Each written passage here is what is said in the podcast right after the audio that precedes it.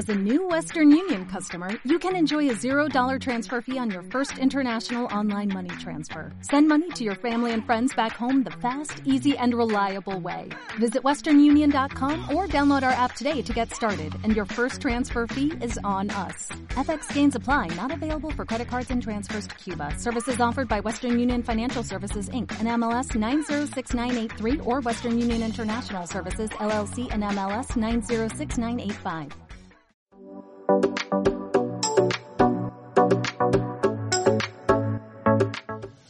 Tenemos un tema que hemos estado tratando desde hace varios días y está en el eh, libro de Esther. ¿Cuántos saben eso? Claro que sí. Ya se lo sabe y vamos a buscar en el libro de Esther y vamos a compartir esta temática tan importante, tan bonita, de destruyendo a los hijos de Amán. Y en Esther capítulo 9, versículo del 1 al 10, aparece nuestro pasaje que casi que no los vamos a aprender de tanto leerlo y eso estaría muy bien. Así que Esther, un libro bonito para que usted lo lea en su casa también, lo disfrute, lo rumee. Eh, Darío, mándame el, mándame la, ya me lo mandaste, ¿no? Es que estaba con Joel buscando un sueño que tuvo Darío de nuestro nuevo auditorio. Parece como una paloma. Bonito, ¿no? Yo creo, Darío. Yo creo.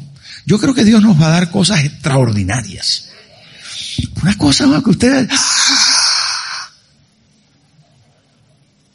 ¿Qué es Dios?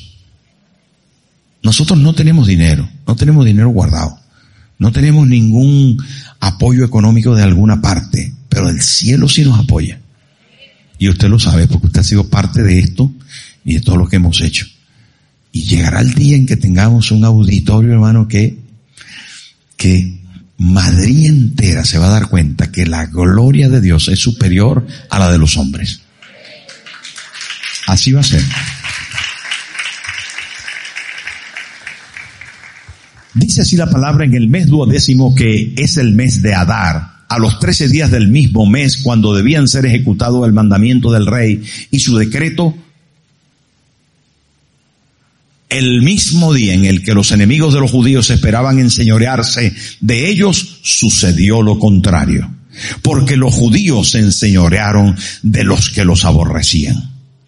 Los judíos se reunieron en sus ciudades en todas las provincias del rey Asuero para descargar su mano sobre los que habían procurado su mal y nadie los pudo resistir porque el temor de ellos había caído sobre todos los pueblos. Y todos los príncipes de las provincias, los sátrapas, capitanes y oficiales del rey apoyaban a los judíos porque el temor de Mardoqueo había caído sobre ellos pues Mardoqueo era grande en la casa del rey y su fama iba por todas las provincias. Mardoqueo iba engrandeciéndose más y más. Y asolaron los judíos a todos sus enemigos a filo de espada y con mortandad y destrucción e hicieron con sus enemigos como quisieron. En Susa, capital del reino, mataron y destruyeron los judíos a quinientos hombres. Mataron entonces a Parsandata, Dalfón, Aspata, Porata, Adalía, Aridata, Parmasta, Arisai, Aridai y Baisata. Diez hijos de Amán, hijo de Amedata, enemigo de los judíos, pero no tocaron sus bienes. Hermanos, qué interesante poder pensar que definitivamente el reino de Dios tiene enemigos. Pero también es interesante pensar que Dios nos da estrategias para poder atacar el mal y sacarlo de nuestro corazón. Y es que definitivamente uno de los peores enemigos que nosotros tenemos reside dentro de nosotros. Y es esa realidad de la carnalidad que está allá dentro. El hombre de pecado lo llamó el apóstol Pablo. También dijo que era el hombre natural, o peor todavía, lo llamó en algún momento el hombre animal. ¿Por qué? Porque dentro de nosotros hay tendencias, caracteres, hombre viejo, carnalidad. Hay dentro de nosotros, hermano, algo que nos empuja hacia lo malo. Y es esa herencia pecaminosa que obtuvimos de nuestro padre Adán. Por lo tanto, vale la pena pensar que dentro de nosotros se libra una de las batallas más importantes que la Biblia nos enseña, y es la lucha de la carne con el espíritu.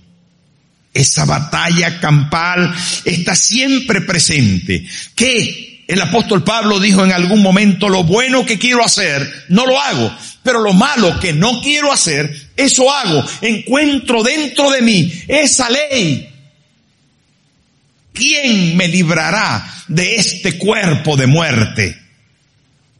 Bueno, la realidad es que la Biblia dice, andad en el Espíritu y no satisfagáis los deseos de la carne. Porque lo que es de la carne es contra el Espíritu.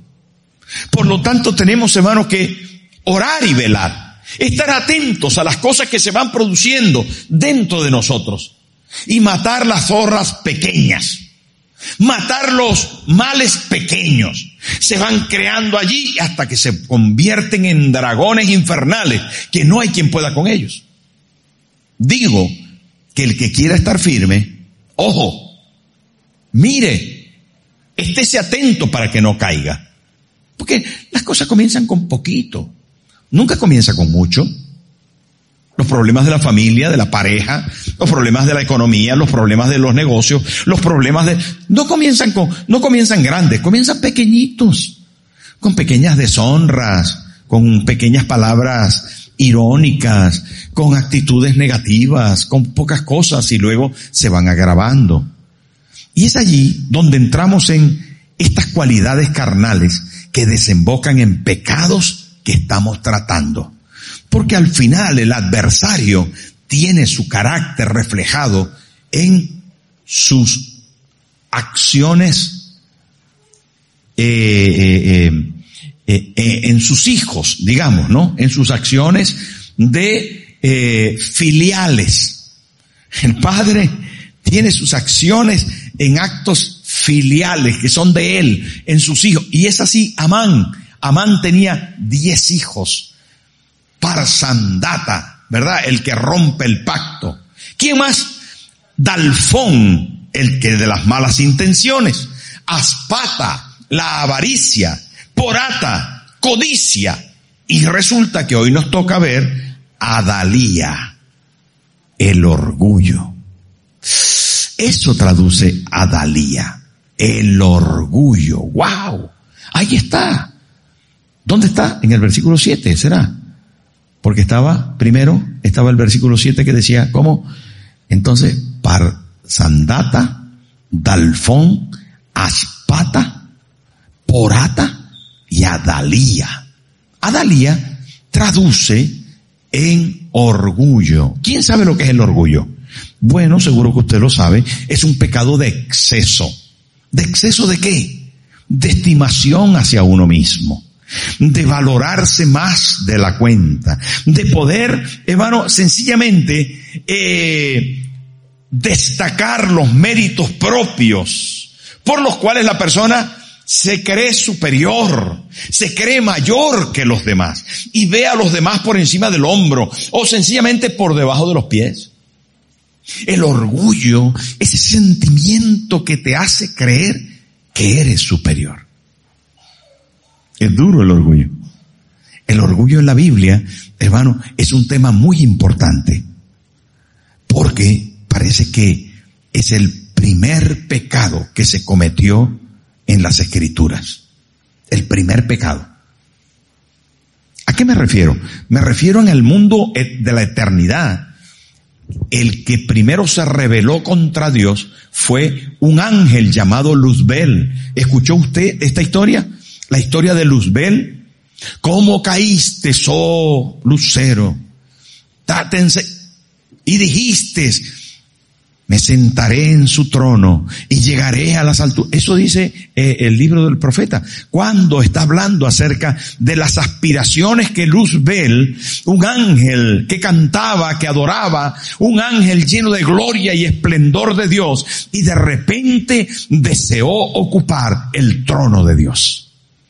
Quiso ponerse en el lugar de su creador se ve muy fuerte desde la eternidad, porque una persona con tanto talento y tanta grandeza y belleza, de repente es echado de la patria celestial, es echado del cielo al infierno, a un lugar de tormento. Y esa es la historia de la Biblia relativo a un acto que se produjo en la eternidad y que tuvo consecuencias funestas, donde un gran ángel creado por Dios de una manera extraordinaria, de repente se pensó que era mayor y hasta mayor que Dios. Y que definitivamente el orgullo reside, radica en esto, en que es arrogancia, soberbia, lejanía de la presencia de Dios, independencia, autosuficiencia, religión que intenta, que procura coger a Dios y tenerlo para sí mismo, haciéndolo a su medida. Orgullo es un tema de altivez. En el original del orgullo lo que está es el término elevación. Elevo y estoy por encima de todo y de todos. Eso es lo que el orgullo es en su esencia elevación. Yo me pongo por encima. Y me pongo por encima en pensamientos, en capacidades, en habilidades, en pertenencias. Y te dejo a ti tirado ahí abajo, porque correspondes a otro nivel. Y cuando hablamos de autosuficiencia, estamos hablando que el orgulloso se siente poder todo. Se siente creer todo se siente independiente en sus acciones y también con la capacidad de poder funcionar de manera autónoma. En cambio, ya saben que la humildad es todo lo contrario al orgullo. Pero hablando del orgullo, el orgullo no solamente es expresado aquí en la vida de Amán y de sus hijos. En, este caso, ¿verdad? De su hijo llamado Adalía, ¿no? ¿Cómo se llamaba? Se llamaba Adalía. Pero es que Amán era un orgulloso de mucho cuidado. ¿Se acuerdan cuando él se dio cuenta de que Mardoqueo no se postraba cuando él pasaba? Los pongo en la escena. Un poquito antes de este pasaje, eh, Mardoqueo, perdón, Amán, el malvado Amán, del libro de Esther es puesto como primer ministro de Persia. Y este rey, Asuero, el rey principal del libro de Esther, lo pone como su primer ministro. Y entonces una de, de, las eh, cosas que había que hacer con el primer ministro en ese tiempo era que por donde él pasaba, por donde Amán pasaba, toda la gente tenía que postrarse. ¿verdad? Como sucede en algunos actos X, que hay que besarle el anillo a alguien, o tal vez hacer una reverencia o, una cosa, tal. Bueno, en fin, el caso es que Mardoqueo el judío no se postraba. Amán pasaba y Mardoqueo miraba ahí. No, tampoco estaba en contra de, de nada, pero no se postraba, porque era judío. Y los judíos tenían una ley, que es el Pentateuco. Decía, al Señor tu Dios adorarás y solo a Él servirás.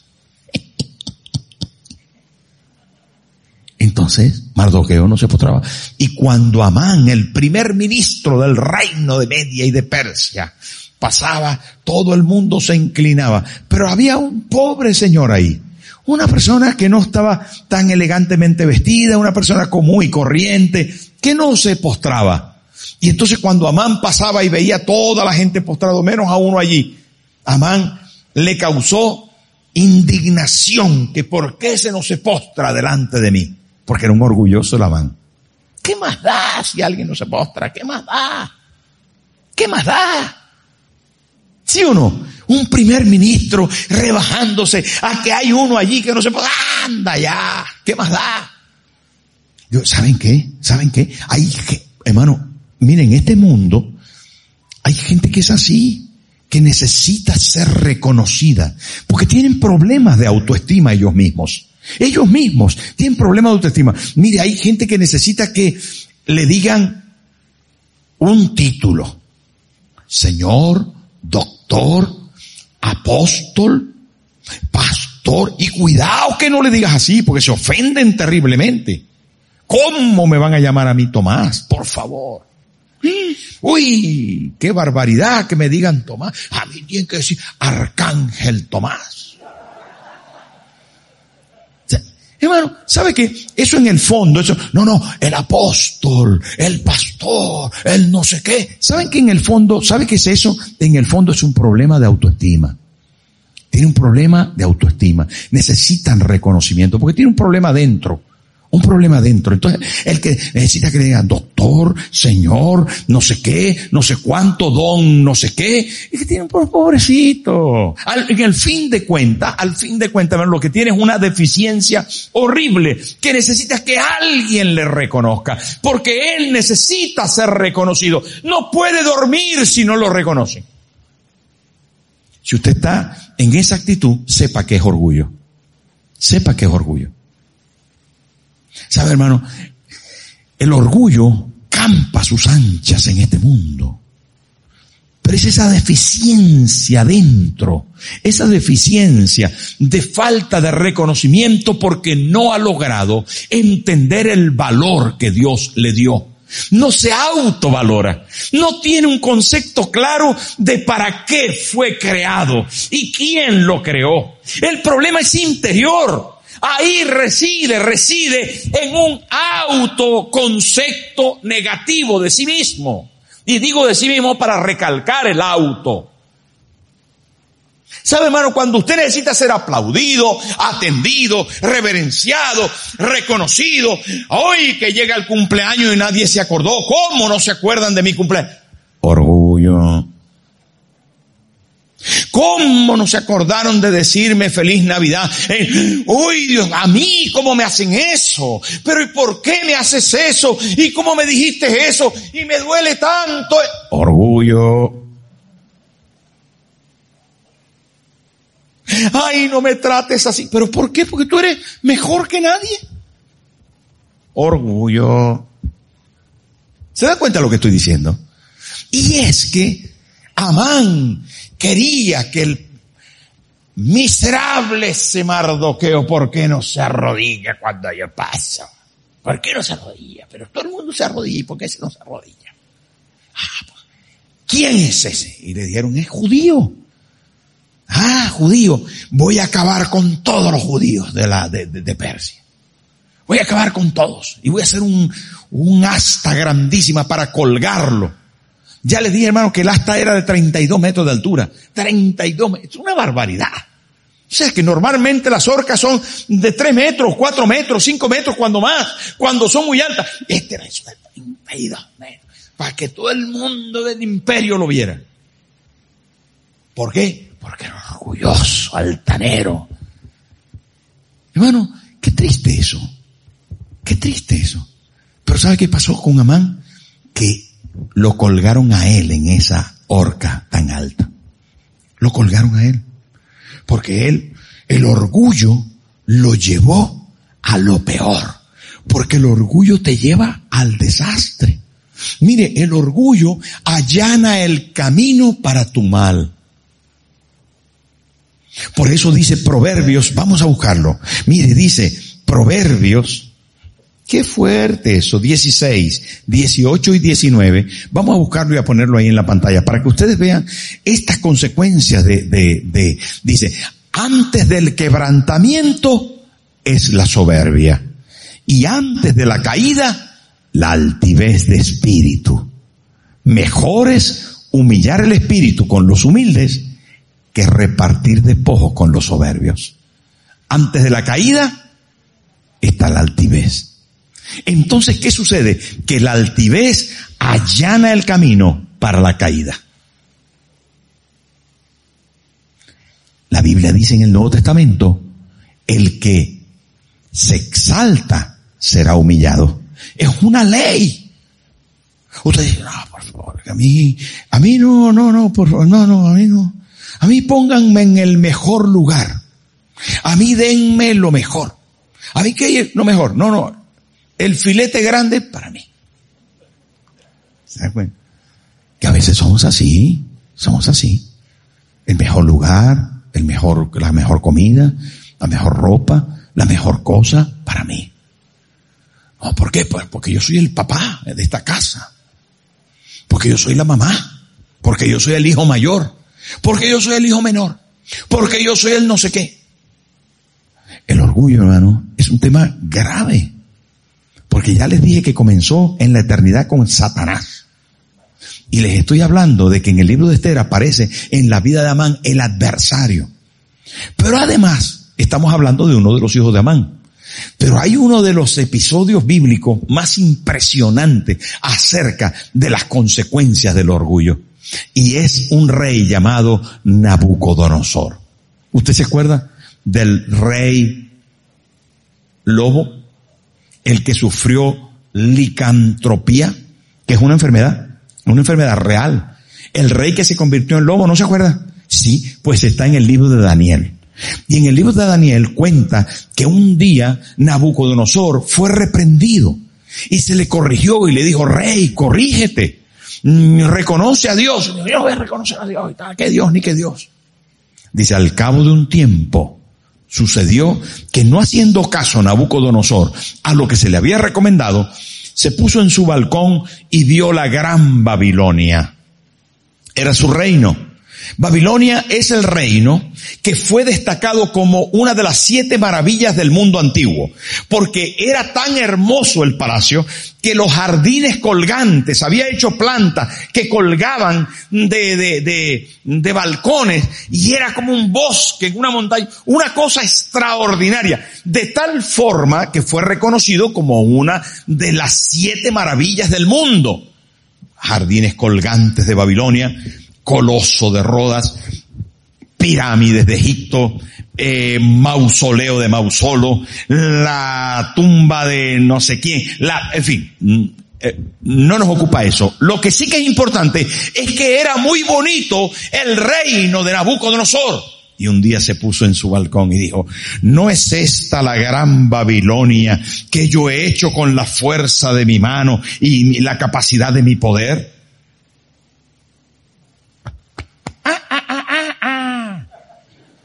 ¿Veis lo que es el orgullo? No es esto lo que yo he hecho, pero atención, atención, que eso me suena, me suena.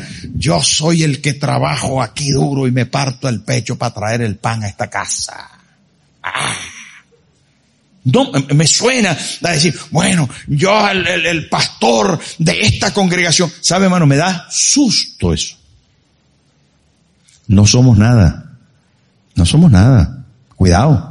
Cuidado con las palabras, con las acciones. Dios guarde nuestro corazón hoy. Hoy estoy dándole una de las vacunas más importantes para la vida y para la vida en Cristo. Porque muchas veces nosotros nos creemos mucho y no nos, no nos damos cuenta del error en el que caemos. Y no estoy hablando porque seamos mayores, menores, hombres o mujeres. No. No, sino que no es, el mundo nos va contaminando. Y vamos cayendo en ese asunto, no. Porque tú tienes que hacer lo que yo te diga, mujer. Para eso que yo traigo aquí el pan de la casa. Para eso que yo trabajo. O marido, para eso que yo gano. Tal. Si tú no tienes trabajo, yo gano dinero. ¿Y qué? Y aquí, ta, ta, ti, ta, ta, no sé qué. Pues soy aquí el torero, aquí soy el que mando, el que tengo la espada. Entonces soy yo. ¿Saben, hermano? Y esa actitud quijotesca esa actitud tan soberbia tiene castigo. Cuando Nabucodonosor dice en aquella misma hora, dice, lo tengo aquí apuntado, señalé porque quise leérselos textualmente, dice, en aquel, en la misma hora se cumplió la palabra sobre Nabucodonosor, y fue echado entre los hombres, y comía hierba con los bueyes, y, su cuerpo se mojaba con el rocío del cielo, hasta que su pelo creció como plumas de águila, y sus uñas como las uñas de aves mas al fin del tiempo, ¿sabe que se convirtió en un lobo? Andaba por el, por el monte, por, por, por el campo,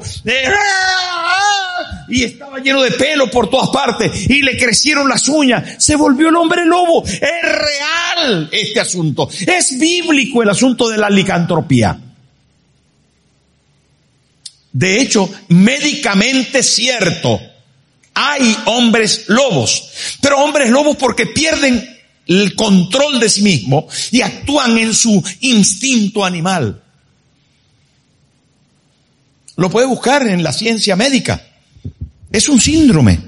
La licantropía es un síndrome médico. Pero ¿sabe qué? Esto sucedió en la Biblia.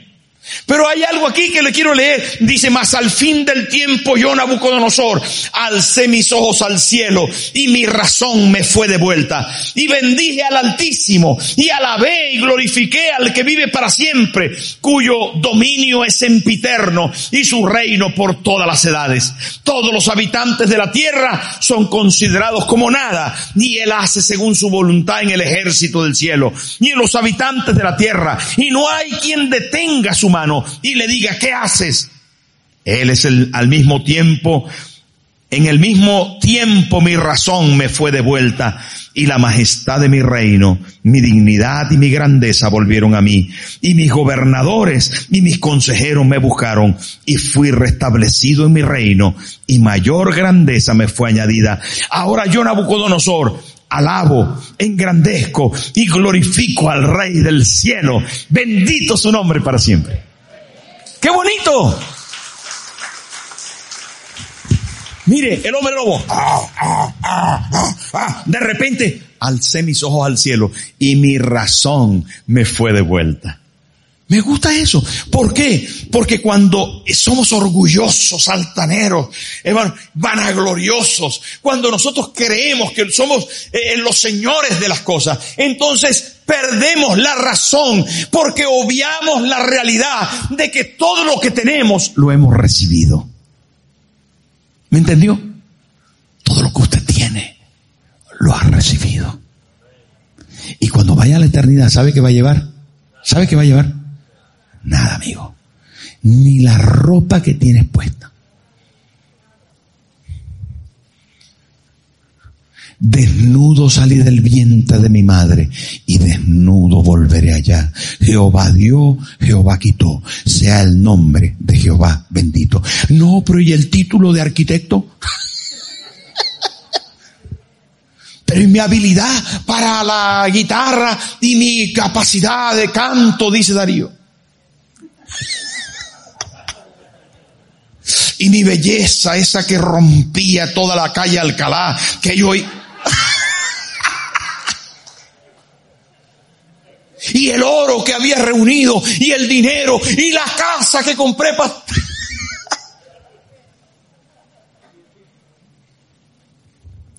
Lo contrario al orgullo es la humildad.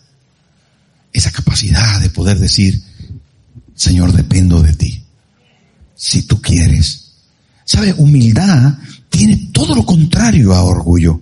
Es dependencia, es incapacidad, es sencillamente, hermano, cercanía de Dios. El Señor te necesito. Ese espíritu de humildad se caracteriza en aquello que dice la bienaventuranza, bienaventurados los pobres en espíritu porque de ellos es el reino de los cielos. Y pobreza espiritual no es anomalía eh, física, no. Pobreza espiritual es consideración propia que no puedes llegar. Que no puedes llegar a Dios si Él no te ayuda. Que no puedes alcanzar un nivel espiritual si no es con su mano. Que no puedes ser perdonado y salvo si no es por su gracia.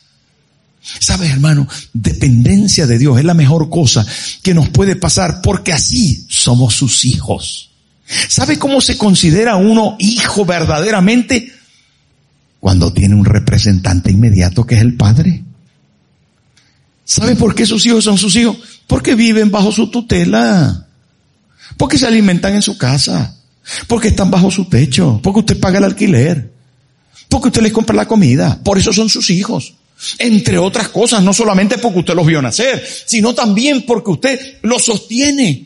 ¿No dice acaso el dicho que el hijo es el que, ah, eh, el hijo es de quien lo cría?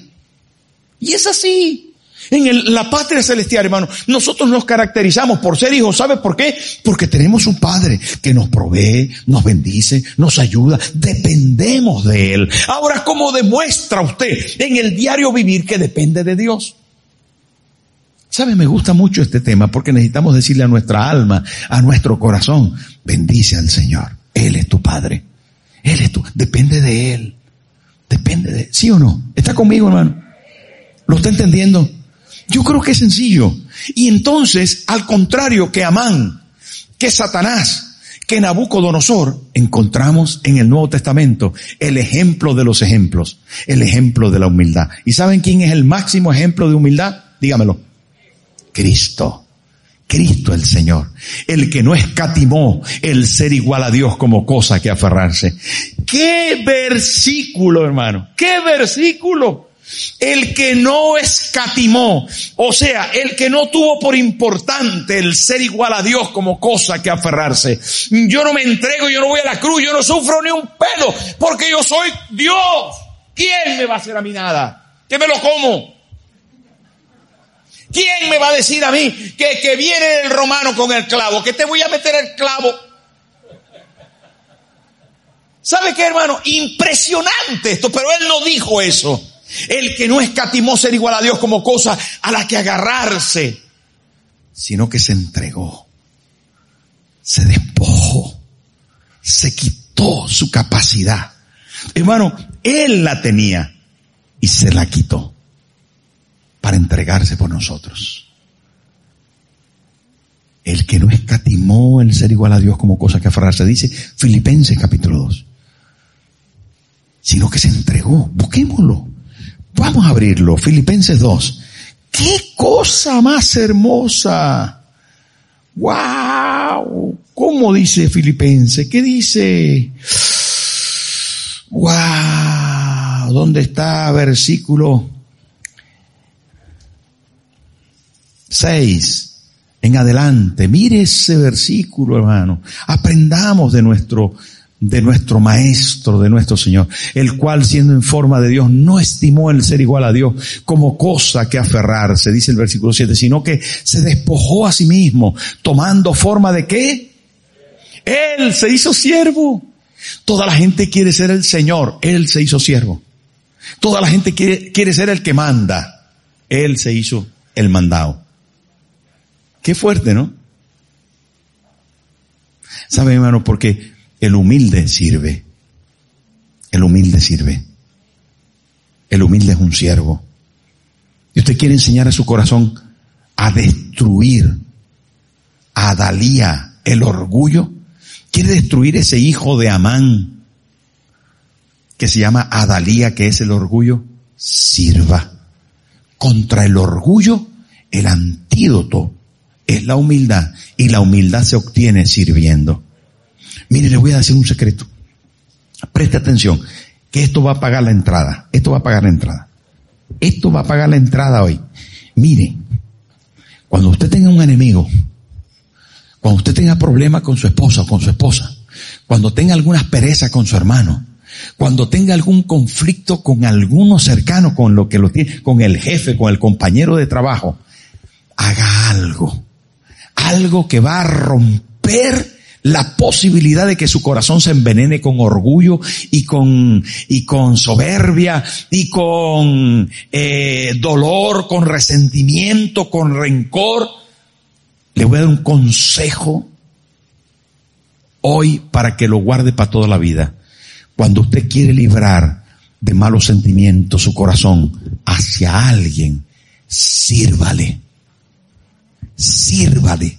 Pero es que, pastor, si usted supiera lo que, supiera lo que me hizo, sírvale. Que su marido le dijo una mala palabra, prepare la sopa de pollo. que se sintió mal porque le dijo el otro día no sé qué la esposa, tráigale una rosa. Que el jefe no sé qué, quédese un ratito más en el trabajo. Que el compañero de trabajo, límpiele los zapatos. Préstele su, eh, su paraguas. Mójese usted. ¿Sabe qué, hermano? Si usted hace esto, la Biblia dice, la Biblia dice, yo sé que es duro, yo sé que es duro. Ah, pero la cruz qué? La cruz no era un dulce. La cruz no era una merienda. La cruz se fue dura. Pero ¿sabe qué hizo? Ya lo vamos a ver ahí. Pero cuando usted haga esto, que se necesita pantalones para eso. Yo sé que se necesitan pantalones. Cuando usted lo han herido y usted sirve. Primero cura su corazón y después dice la Biblia que amontona carbones encendidos en la cabeza del otro. Dice, ¿cómo pues? Y la Biblia dice, no devolváis mal por mal, sino haced el bien. Porque vosotros sois hijos de Dios. El que te ama a pesar de lo que tú haces. ¿Sí o no? ¿Es bonito eso? ¿Estamos aprendiendo algo? Yo sé que es duro, pero es la vida cristiana. Es la vida cristiana, hermano. Que somos de Cristo y tenemos que ser como Él. Ahora, mira lo que dice ahí. Sino que se despojó a sí mismo, tomando forma de siervo, hecho semejante a los hombres. O sea, tomó la forma de siervo. Y después en el versículo 8 dice más.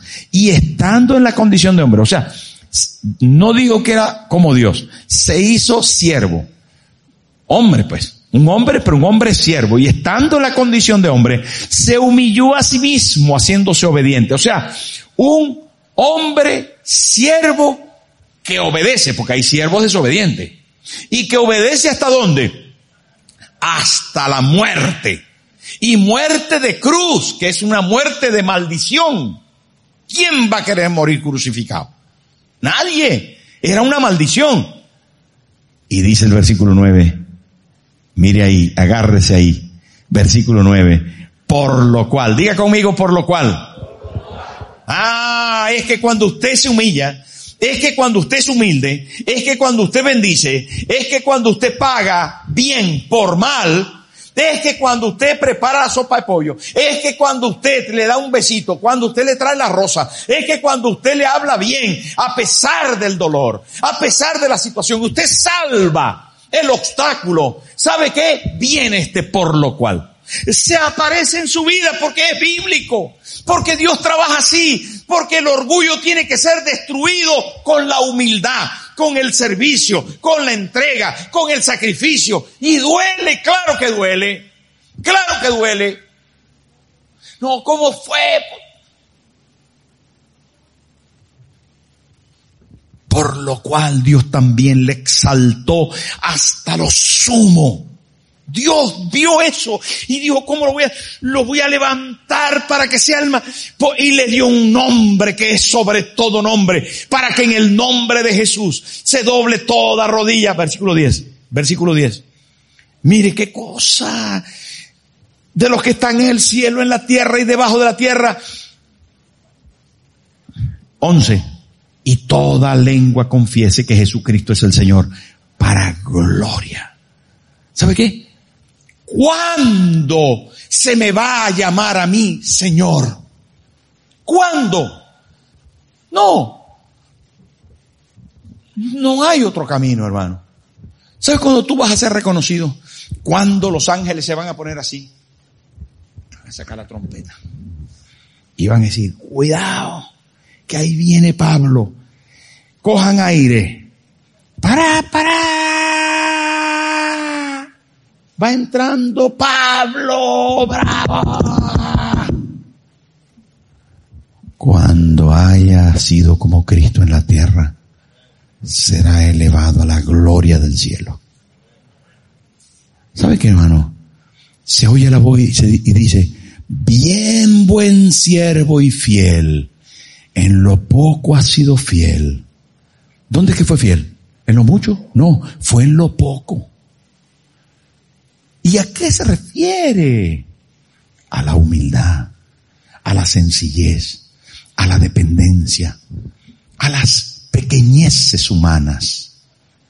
Y ahí hemos sido llamados, hermano, a servir, a servir, a amar, a reconocer, a depender, a Padre, si tú quieres. Y aunque tengas dinero, hermano, ¿sabe que se puede tener dinero en el bolsillo y ser humilde? ¿Sabe que se puede tener un título y ser humilde? Se puede tener mucho reconocimiento y haber alcanzado muchas cosas y ser humilde. Claro, tiene que cuidarse. Tiene que cuidarse. Pero ¿quién de los que están aquí, hermano, quiere destruir a Dalía? Póngase en pie. Póngase en pie porque hoy nos hemos explayado aquí, pero bien. ¿Está aprendiendo algo? ¿Le ha gustado? Cuide su corazón. Padre Celestial, esta tarde, Señor, estamos aquí viendo tu palabra y viéndote a ti, Jesús. El único grande, porque encima te lo ganaste, Señor. Wow, no tenías que haberlo hecho. Pero lo hiciste por nosotros, para enseñarnos, para formarnos, para darnos lo mejor. Hoy te pedimos que nos ayudes a echar fuera de nuestro corazón el orgullo, altivez, la vanagloria, ese sentido de, de grandeza que a veces quiere inundar nuestro corazón. Sánanos, sánanos, quita de nosotros a Dalía, arranca el orgullo y la altivez, quita la prepotencia, la independencia. Quita de nosotros la autosuficiencia, arranca la lejanía de ti, Señor. Y ayúdanos a ser como tú. Ayúdanos a ser como tú.